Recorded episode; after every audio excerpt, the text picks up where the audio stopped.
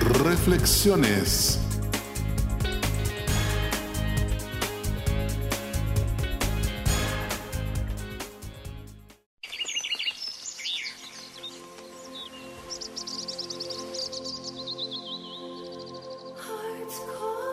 El Jardín Secreto, una novela escrita por Frances Hodgson Burnett, cuenta la historia de Mary, una niña que va a vivir con su tío rico, Archibald, en la finca de este en Inglaterra. Mary llega a conocer a Deacon, un muchacho de la clase trabajadora que ama la naturaleza. Ambos niños descubren un jardín amurallado que el tío de Mary ha cerrado con llave porque le recuerda a su esposa fallecida. El jardín se ve muerto por el abandono, pero Deacon le asegura a Mary que con el cuidado apropiado se recuperará y tendrá una nueva vida. Con la ayuda de los niños, el jardín secreto finalmente se desborda con flores llenas de color y fragancia.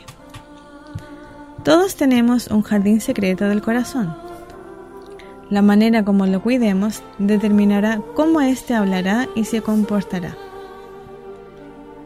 La palabra guardar significa vigilar o proteger con fidelidad. Vigilar lo que llevamos a nuestro corazón y vigilar nuestra respuesta determinará qué es lo que echa raíces ahí.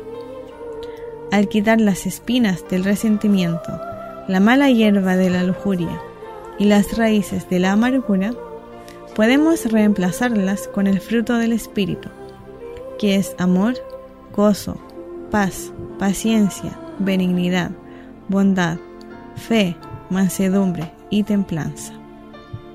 Los proverbios nos amonestan sabiamente en el capítulo 4, versículo 23. Sobre toda cosa guardada, guarda tu corazón, porque de él mana la vida. Dios quiere que riegues la semilla que Él ha plantado en tu corazón. ¿Estás cuidando del jardín de tu corazón?